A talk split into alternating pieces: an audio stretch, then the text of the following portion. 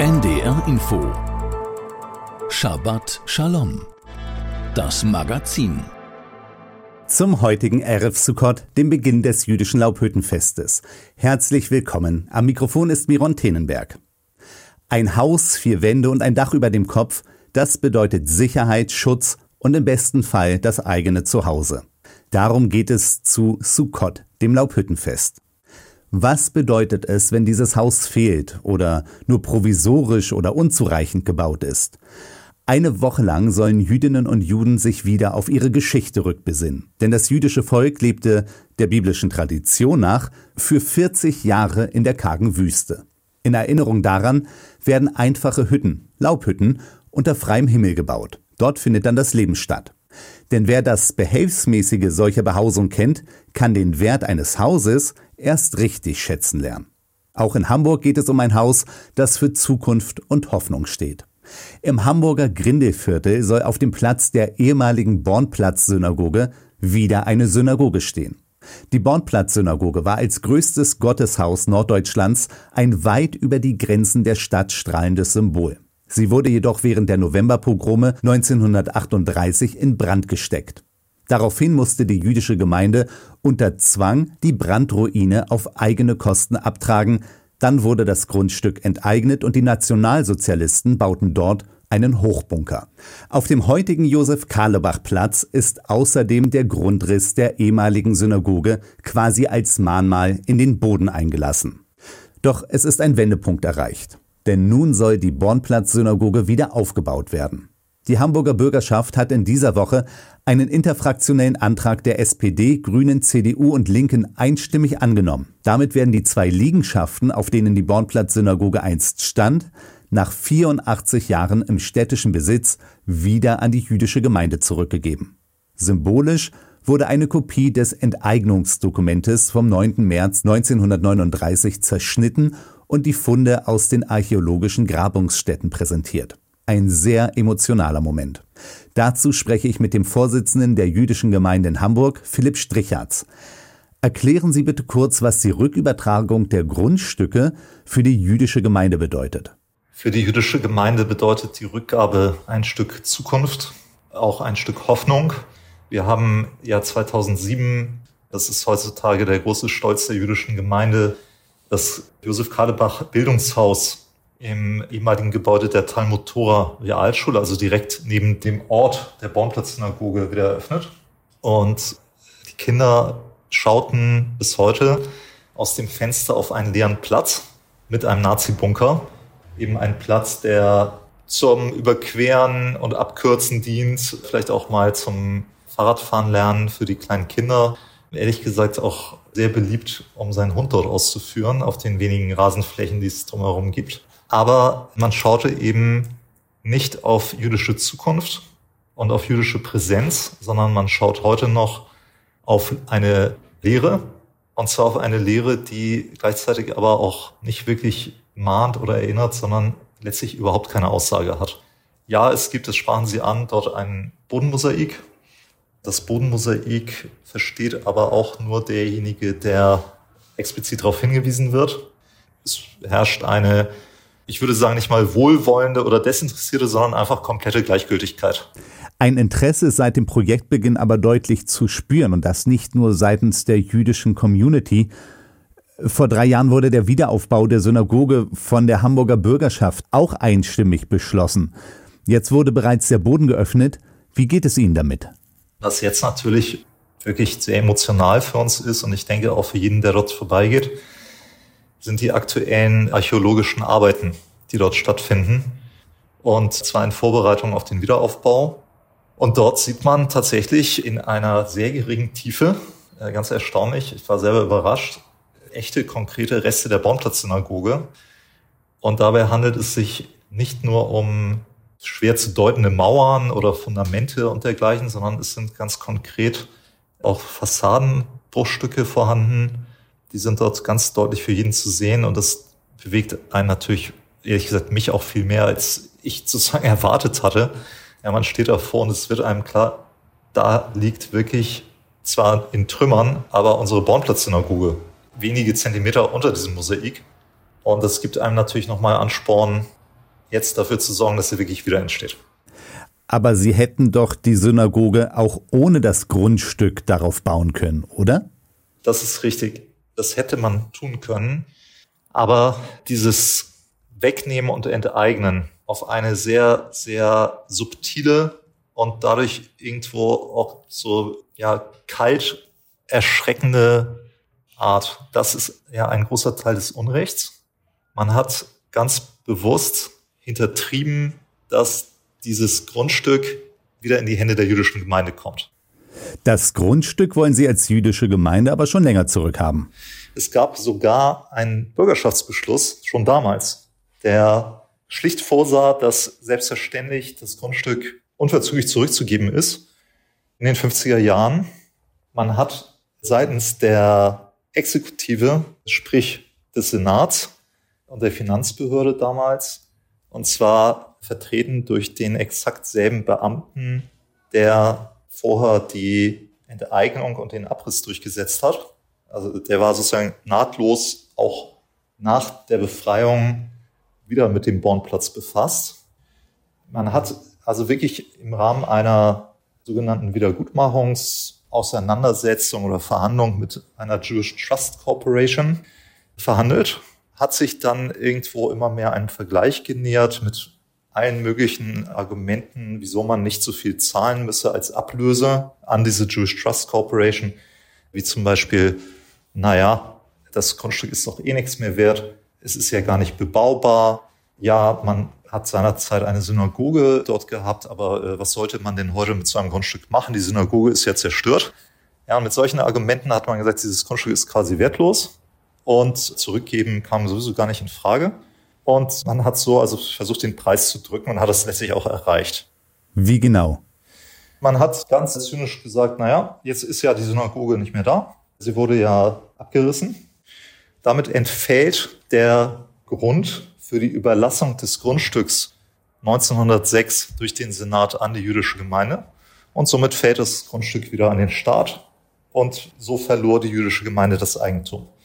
Das rückgängig zu machen, ist ein ganz maßgeblicher Teil dieser Beseitigung zumindest eines Stücks Unrecht. Und umso dankbarer bin ich der klaren Haltung der Hamburger Politik, die ja völlig eindeutig und sogar einstimmig ohne Enthaltung diesen Wunsch nach einem Wiederaufbau fördert und jetzt beschließt. Wie fühlen Sie sich damit? Es ist der Gedanke einer Rückkehr. Also es ist wirklich so, dass dieses Gebäude, seit ich denken kann und seit ich in der jüdischen Gemeinde aktiv bin, bestimmt 30 Jahre, war es immer Gesprächsthema. Es war immer irgendwo ein Sehnsuchtsort.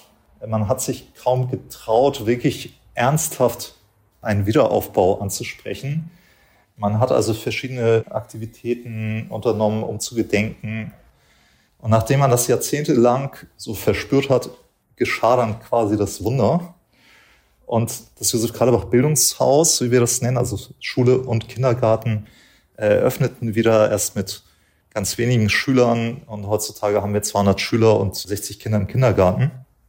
Haben schon dreimal Abitur gefeiert.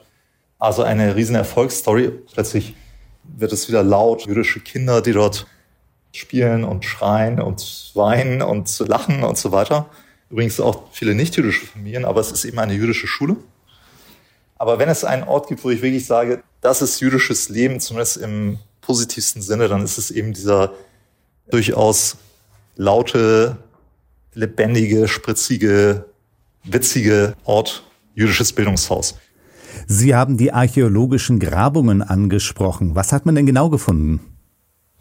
Also das ist eine Entwicklung, die wirklich quasi erst einige Tage alt ist, ne, dass man dort gräbt. Was ich jetzt gesehen habe und was mich sehr berührt hat, ist ein Stück der Fassade, so eine Art Säulenaufsatz, eine Säulenkrone, kann man sagen. Das Stück liegt auch weiterhin in der Erde. Also wenn Sie jetzt heute dort vorbeigehen würden, würden Sie das ganz klar und sofort sehen. Man kann sich sofort übrigens auch vorstellen, wie ein Architekt umgehen könnte ne, mit solchen alten Fundstücken. Man könnte sich also sehr gut vorstellen, dass durch solche Bruchstücke im wahrsten Sinne des Wortes sehr deutlich für jeden sichtbar zum Ausdruck kommt, diese Synagoge gab es hier schon einmal und wir haben sie eben wieder aufgebaut und nicht einfach nur einen Neubau in Form einer Kopie erschaffen. Ein Traum, den man sich nicht zu wagen träumte, geht jetzt in Erfüllung. Ich sprach mit Philipp Strichertz, dem Vorsitzenden der jüdischen Gemeinde in Hamburg. Im Winter soll der Architekturwettbewerb für die neue Synagoge starten und der Hochbunker dann 2025 abgerissen werden. Herr Strichertz, nun möchte ich auch Ihnen die Möglichkeit geben, einen Musiktitel mit jüdischem Bezug auszuwählen. Was würden Sie gern hören? Also ich würde mir wünschen Anna Bekorch von Yossi Azulay. Es ist ein religiöses Lied, ein sehr emotionales Lied, ein sehr flehentliches Lied, das auch unsere Hoffnung ausdrückt, dass Dinge besser werden und dass wir gemeinsam zusammenhalten und in die Zukunft gucken und was Besseres gemeinsam aufbauen. Anna, Anna בכוח גדולת ימינך תתיר צרורה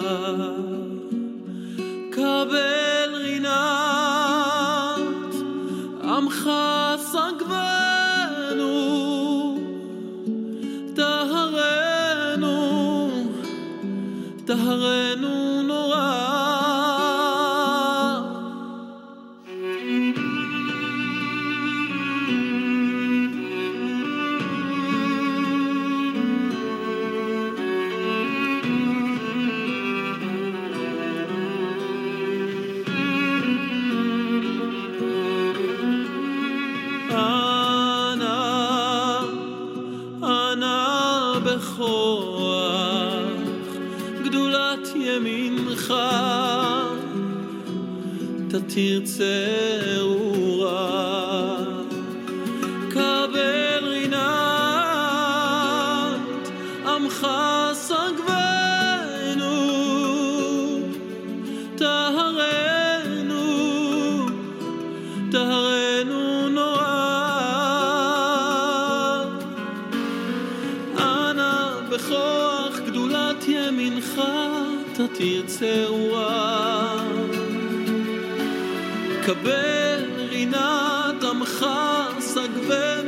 טהרנו נורא. נא גיבור דורשי ייחודך, כבבת שומרם, ברכם טהרם, רחמי צדקתך. תמיד גומלם חסין קדוש.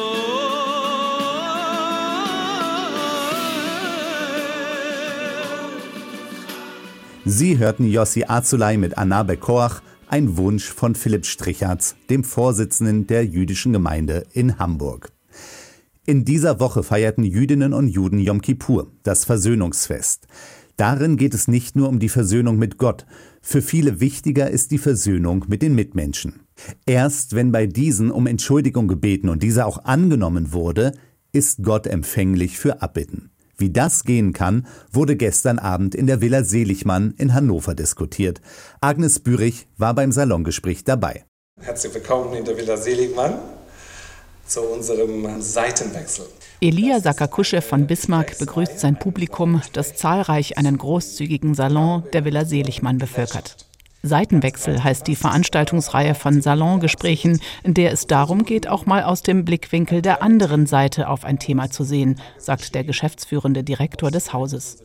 Das jüdische Versöhnungsfest als Anlass zu fragen, wie geht Versöhnung? Welche Rolle spielt sie in der Gesellschaft, auch politisch?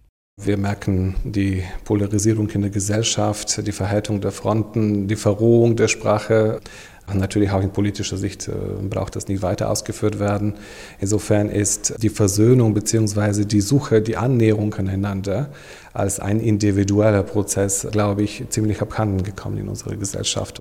Willy Brandts Kniefall 1970 in Warschau, der als Bitte um Vergebung für die Verbrechen der Deutschen im Zweiten Weltkrieg gilt, Angela Merkels öffentliche Entschuldigung für den zurückgezogenen Shutdown zu Ostern 2021 sind Beispiele für das politisch motivierte Suchen nach Versöhnung. In der katholischen Kirche ist es aktuell der Umgang mit den Menschen, die missbraucht wurden. Vielleicht wurde hier die Frage nach der Versöhnung noch nicht intensiv genug gestellt, sagt René Dausner, Professor für systematische Theologie in Hildesheim und Hannover. Ich glaube, da können wir durchaus vom Judentum lernen. Also einmal im Jahr sich vor Gott zu stellen und die eigenen Sünden vor Gott zu bringen und zu bekennen. Das ist ja etwas, was wir in der katholischen Tradition durchaus kennen. Also diesen Dreischritt von Reue, Bekenntnis und Genugtuung. Und die Frage ist natürlich, wie kann eine Versöhnung dann gelingen? Also wie geht Versöhnung? Gibt es eine Kultur, eine kulturelle Praxis von Versöhnung? Für Petra Bahr, Regionalbischöfin der evangelisch-lutherischen Landeskirche Hannovers, ist die Familie der erste Ort, an dem Versöhnung geübt werden sollte. Und zwar, indem auch Eltern ihre Kinder um Verzeihung bitten. Hier kämen nach Ansicht der jüdischen Philosophin Hannah Arendt auch die zwei Dimensionen des Menschen ins Spiel, Verzeihen und Versprechen. Das seien zwei Perspektiven, die sie in der Auseinandersetzung mit christlichen Philosophen und Theologen wie Augustin gewonnen habe, sagt Petra Bahr. Man trete heraus aus alten Zwängen und Notwendigkeiten und könne nochmal neu anfangen. Dass wir alle auf Verzeihung angewiesen sind. Das ist, glaube ich, eine wichtige Einsicht, weil die Sehnsucht danach, dass uns sehr kränkungsbereiten Menschen endlich mal jemand sagt, ja, du hast recht, ich entschuldige mich, ist ja das eine. Aber was heißt das eigentlich im Umgang mit mir selbst, wenn ich mir klar mache, ich bleibe anderen immer etwas schuldig? Das muss mich nicht klein machen, sondern das kann mich auch versöhnungsbereiter machen. Gerade in so einer aufgeheizten, sehr polarisierten Stimmung, mir immer klar zu machen, dass was mich kränkt, ist möglicherweise etwas, was jemand anderes auf andere Weise durch mich auch erfährt. Ernsthaft und mit relevanten Fragen zum Thema greift das Publikum am Ende des Abends weitere Aspekte von Versöhnung auf. Können wir vergeben, wenn uns ein Raser das Kind nimmt? Gibt es eine falsche Versöhnung? Was passiert mit dem Versöhnungsprozess nach dem Tode? Der Salonreihe Seitenwechsel in der Villa Seligmann gelingt es so, ihren jüdisch-deutschen Resonanzraum für Kultur, Glaube und Gesellschaft zu füllen. Dabei wird Seite auch mit AI geschrieben, denn auch die Seiten der Instrumente werden gewechselt. Elia Sakakuschew von Bismarck ist auch Cellist. Am Ende spielt er eine Improvisation zum berühmten Werk Kol Nidrei von Max Bruch, das vom jüdischen Gebet zu Yom Kippur, dem Versöhnungstag, inspiriert ist.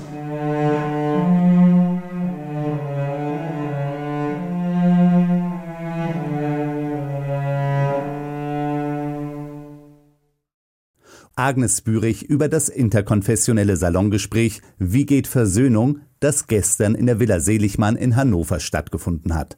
Und nun die aktuellen Meldungen. Jüdische Kontingentflüchtlinge, deren Ansprüche bei der Überleitung aus dem DDR-Rentenrecht nicht berücksichtigt worden sind, können noch bis zum 30. September Geld aus einem Härtefallfonds beantragen. Darauf hat Mecklenburg-Vorpommerns Sozialministerin Stefanie Drese hingewiesen. Anspruchsberechtigte erhalten eine Einmalzahlung von 2500 Euro vom Bund, die das Land auf 5000 Euro verdoppelt. Drese appellierte, rasch einen möglichen eigenen Anspruch zu prüfen und auch das eigene Umfeld zu informieren. Bisher bleibe die Zahl der Anträge hinter den erwarteten zurück. Jüdische Kontingentflüchtlinge sind Drese zufolge dann antragsberechtigt, wenn sie eine geringe Nettorente beziehen, vor dem 1. April 2012 in Deutschland aufgenommen wurden und zu diesem Zeitpunkt mindestens 40 Jahre alt waren. Der niedersächsische Generalstaatsanwalt Frank Lüttich aus Celle hat Richter und Staatsanwälte aufgefordert, konsequenter gegen antisemitische Hetze einzuschreiten. In der Hannoverschen Allgemeinen Zeitung kritisierte Lüttich vor allem, dass Teile der Justiz bei mehrdeutigen Aussagen von Rechtsextremisten oft die harmloseste Lesart annehmen und dann dazu neigten, Verfahren wegen Volksverhetzung nicht weiter zu verfolgen.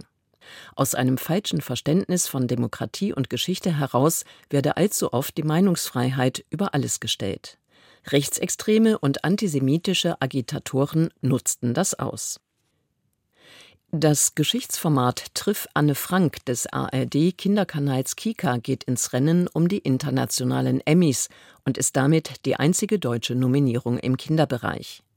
Eine zeitreisende Reporterin erlebt mit, wie Anne Frank an ihrem 13. Geburtstag das Tagebuch bekommt, verfolgt das Leben im Versteck und die Rettung des Tagebuchs nach ihrer Deportation. Reportagen aus Amsterdam, animierte Wissensclips und Interviews mit Annes besten Freundinnen ergänzen die Spielszenen. Triff Anne Frank ist auch als Lehrfilm für den Unterricht erhältlich. Soweit die Meldungen. Sie hörten die Sendung Shabbat Shalom mit Miron Tenenberg. Zum aktuellen Feiertag Sukkot wird Rabbiner Uri Temal aus Haifa jetzt den Sinn der Vergänglichkeit beleuchten. Am heutigen Wochenende ist Sukkot oder Laubhüttenfest auf Deutsch. Es folgt fünf Tage nach Yom Kippur, dem Versöhnungsfest, und ist ein kompletter Stimmungskontrast. Am Yom Kippur fasten wir und beten voller Reue den ganzen Tag in der Synagoge, damit unsere Sünden vergeben werden. Die Stimmung ist ernst und feierlich. Am Ende des Tages hoffen wir, dass Gott unsere Sünden vergeben hat und dass wir eine neue Seite im Buche unseres Lebens aufschlagen, auf dem keine Sünden vermerkt werden. In anderen Worten, wir versprechen, uns zu bessern und hoffen, dass Gott und die Menschen uns verziehen haben. Sobald dieser Gottesdienst zu Ende ist, fangen wir an, die Laubhütte zu bauen, die wir in fünf Tagen dann acht Tage lang benutzen. Die Sukkah ist ein provisorisches Heim. Sie erinnert uns an den Auszug der Israeliten aus der ägyptischen Sklaverei. Während der 40-jährigen Wüstenwanderung lebten die Israeliten in provisorischen Unterkünften, die sie wieder abreißen und woanders neu errichten konnten. Sukkot ist ein freudiges Fest. Es wird in der Tora als Sman Simchatenu, das Fest unserer Freude, beschrieben. Wir bauen die Sukkah als einen Raum, dessen Dach mit Laub und Zweigen bedeckt wird, aber so, dass wir noch den Himmel sehen können, also kein perfektes Dach. Wir schmücken diese Laubhütte mit Früchten, Girlanden und anderem Schmuck, damit wir uns dort wohlfühlen, aber nur vorübergehend.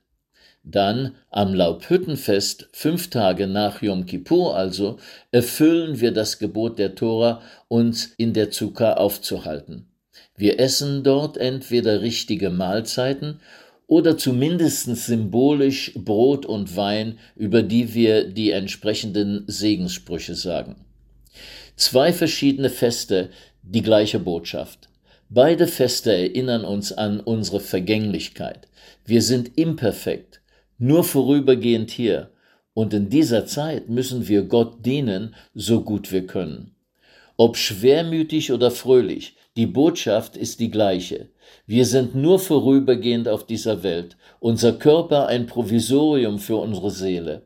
Es ist daher unsere Verantwortung, das Beste aus unserem Leben zu machen.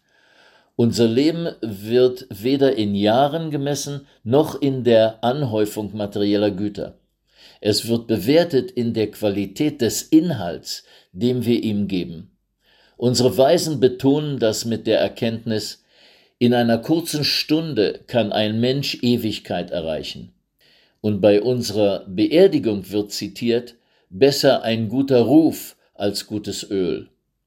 Möge die Symbolik der Sukka uns alle zum guten Leben inspirieren und uns Frieden und Freude bringen. Das war die Auslegung des aktuellen Wochenabschnitts der Torah, also der fünf Bücher Moschees von Rabbiner Uri Temal aus Haifa. Zum Schluss hören Sie das Shehecheyanu. Übersetzt lautet der Text, Gepriesen seist du, Ewiger, unser Gott, König der Welt, der du uns hast leben lassen, uns erhalten hast und uns hast diese Zeit erreichen lassen. Es singt Kantorin Rebecca Gaffein, begleitet vom Chor der Synagoge Pestalozzi Straße Berlin.